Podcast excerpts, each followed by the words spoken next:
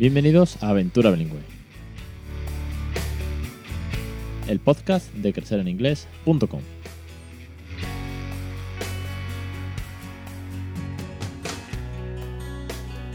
Capítulo 130, el 13 de diciembre de 2018. Muy buenas, mi nombre es Alex Perdel y esto es Aventura Bilingüe, el podcast sobre bilingüismo, el podcast para aprender a criar bilingüe, aquel en el que doy consejos, rutinas, tips, en el que participan otras familias, docentes, científicos, catedráticos, o simplemente un podcast para aquellos que estáis todos interesados, preocupados, motivados por introducir una segunda lengua. El podcast, al fin y al cabo, en el que no somos precisamente bilingües, pero que sí que queremos que nuestros hijos lo sean.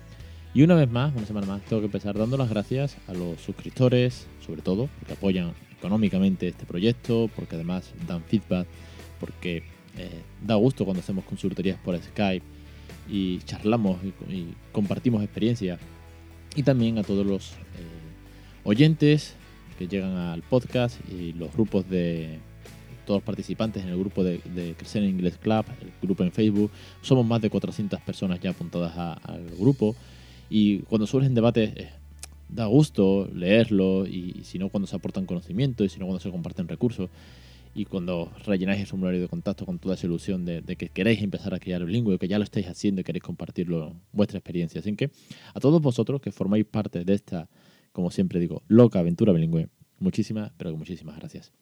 Vamos hoy con un tema que, que, preocupa cuando el bilingüismo empieza a formar parte de nuestro día a día y es eh, una parte más, una de las que tanto he hablado ya, del desarrollo del habla del lenguaje. En este caso me refiero al code switching o también, como se le suele eh, mencionar en español, a la alternancia de código.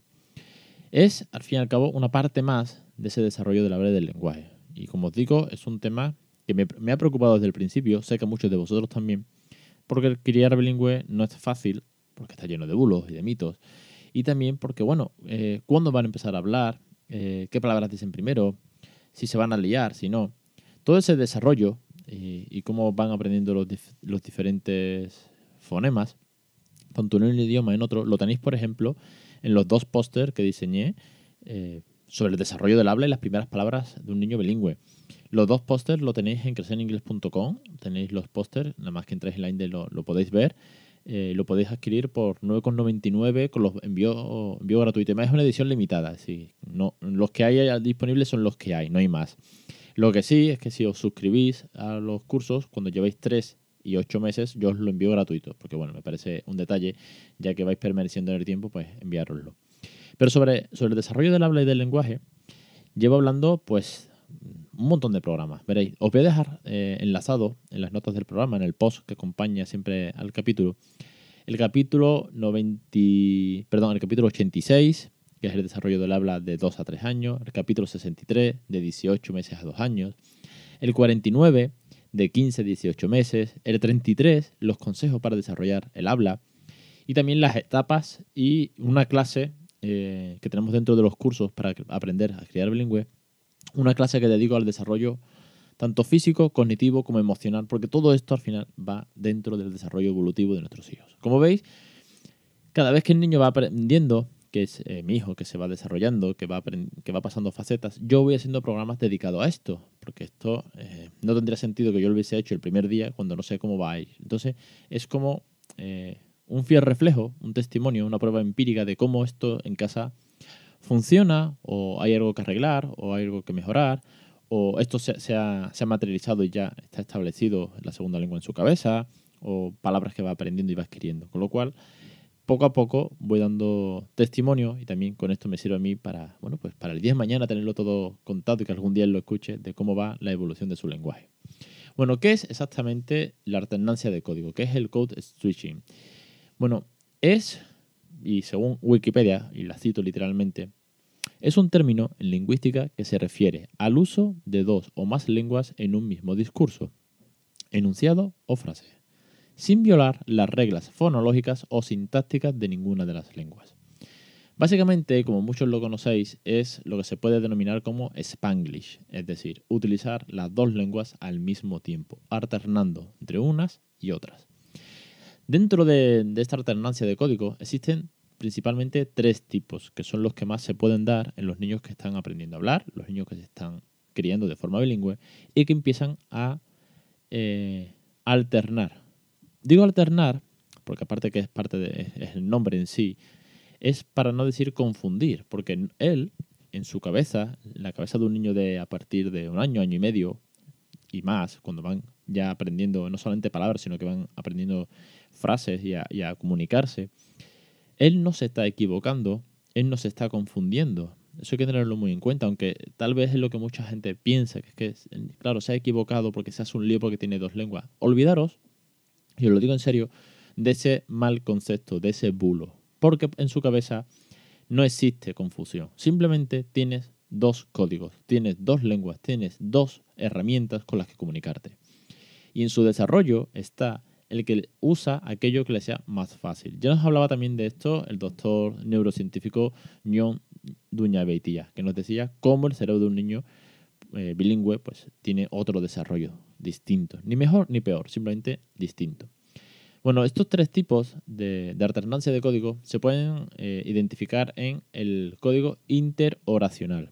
Es decir, aquel en el que ocurre eh, la alternancia de, lenguas, ocurre dentro de la misma oración, pero en frases distintas. Os pongo un ejemplo que os, lo he dejado eh, escrito en las notas del programa, que por ejemplo podría ser, papá me gusta correr, una expresión muy de un niño cuando va por la calle.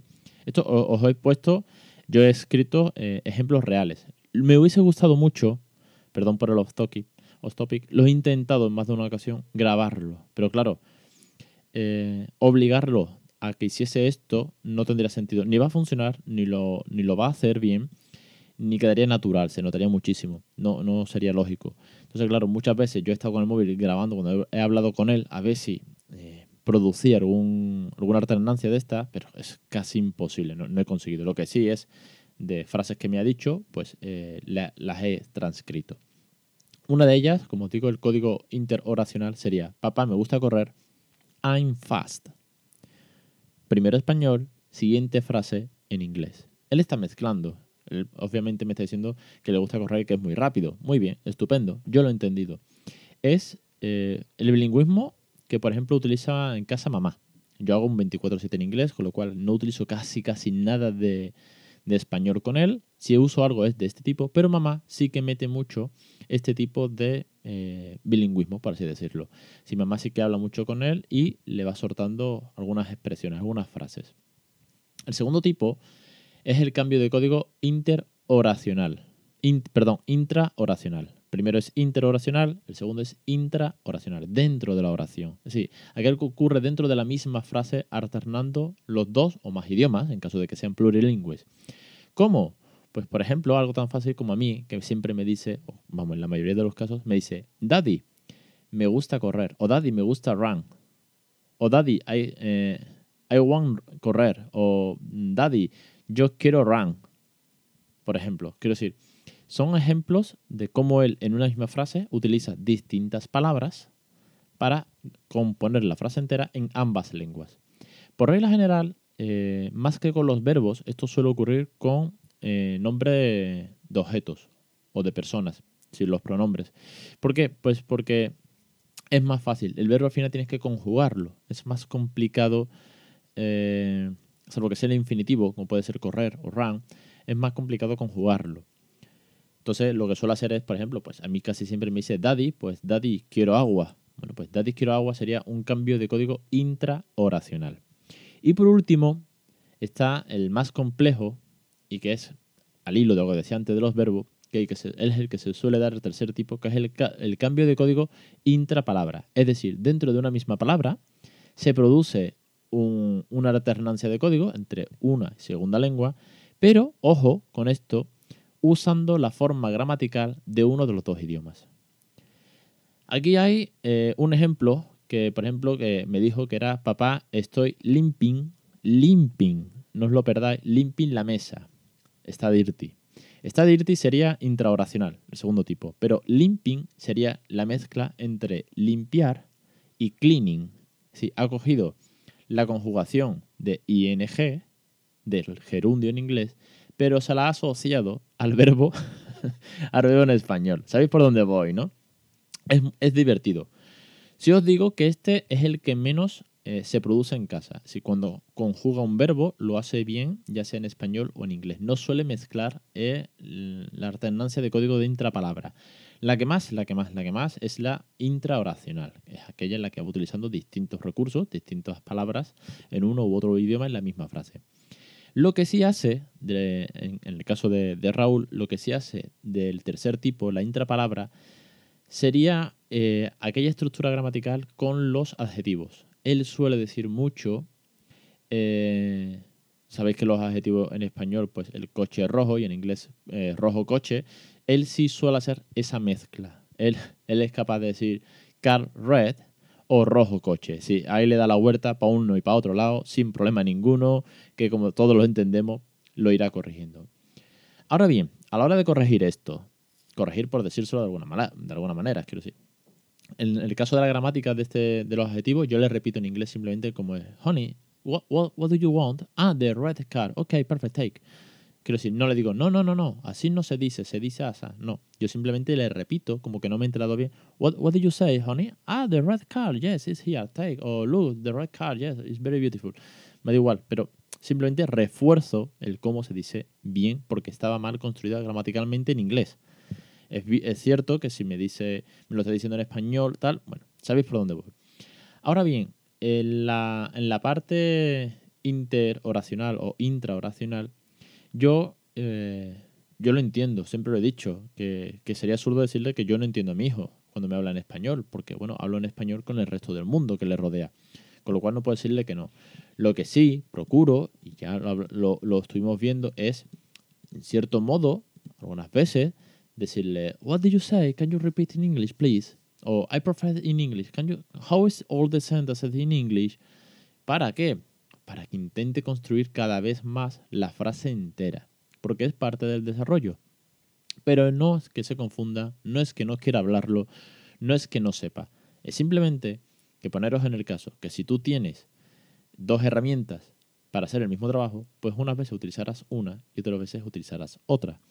No es confusión es uno de los propósitos de este podcast, una vez más, es eh, quitaros las dudas y sobre todo motivaros o corregir a aquellos que, lo tengan un poco en, entredicho o que la gente le diga, sobre todo esto viene muy bien para cuando eh, algún amigo, familiar o conocido del, del, parque, del playground, pues te dice, no, es que claro, es que tu hijo se equivoca. No, perdón usted, mi hijo lo que tiene son dos herramientas en su cerebro para componer una frase y lo hace como un niño de dos o tres años, que para eso es lo que tiene.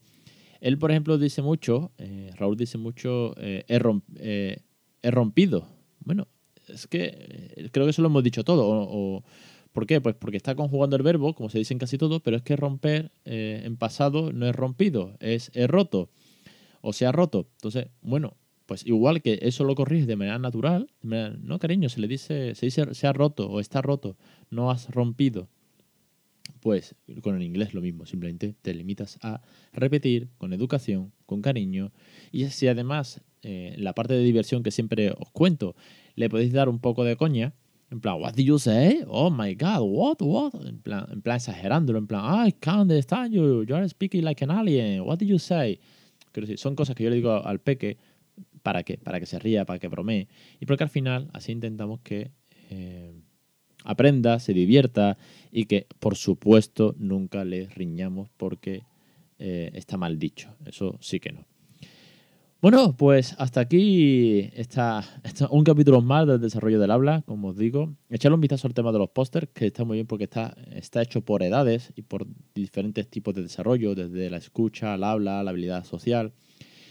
Y me queda, me quedaría eh, un capítulo más, que es aquel que va o dos de 3 a 4 y de 4 a 5 o de 3 a 5, depende, ya lo veré cómo lo hago, sobre cómo es el desarrollo ya a partir de un niño de, de, más de 3 años. Raúl acaba de cumplir los 3 hace relativamente poco. Aún es muy, pero que muy pronto para eh, hablar sobre lo que le queda y por lo que va a hacer. Pero es un tema que eh, el año que viene, a estas alturas, o para el siguiente, ahondaré de nuevo y ya espero, ahí sí, ponerlo más en práctica que él esté aquí delante. De todas maneras, ya sabéis que en los cursos de crecer en inglés sobre todo en estos últimos cursos, él participa, él chapurrea inglés conmigo, jugamos, nos divertimos y además aprendemos cómo hacer rutinas, juegos, cuentos, canciones, experimentos y al parque, todo esto en inglés para que veáis que, bueno, que al final es parte de la aventura que funciona y que de luego es una gozada estar aquí, pues, con todos vosotros disfrutando de esta, de esta aventura, como digo. No me enrollo más. 15 minutos de programa. Espero que, os haya servido, que, descartéis dudas con esto, que lo pongáis en práctica. Y bueno, eh, os invito, eso sí, ya por último, con esto acabo, os invito a que comentéis en redes o en el blog o me lo mandéis por email desde el formulario de contacto cuáles son esas alternancias de código, cuál es el code switching que hacen vuestros hijos, porque bueno, eh, cierto es con que no se estén equivocando, algunos son para partirse, porque hacen cada mezcla que a mí no se me ocurriría. Es decir, no puedo forzar. Lo que he escrito, lo que he transcrito de él son originales, porque es que me pongo a pensarlo y no me sale, pero su cerebro es capaz de formar esas frases tan originales en ambos idiomas. Así que nada, lo dicho, os espero la semana que viene, una semana más, los lunes los cursos, los jueves los podcasts y como siempre en creceninglés.com.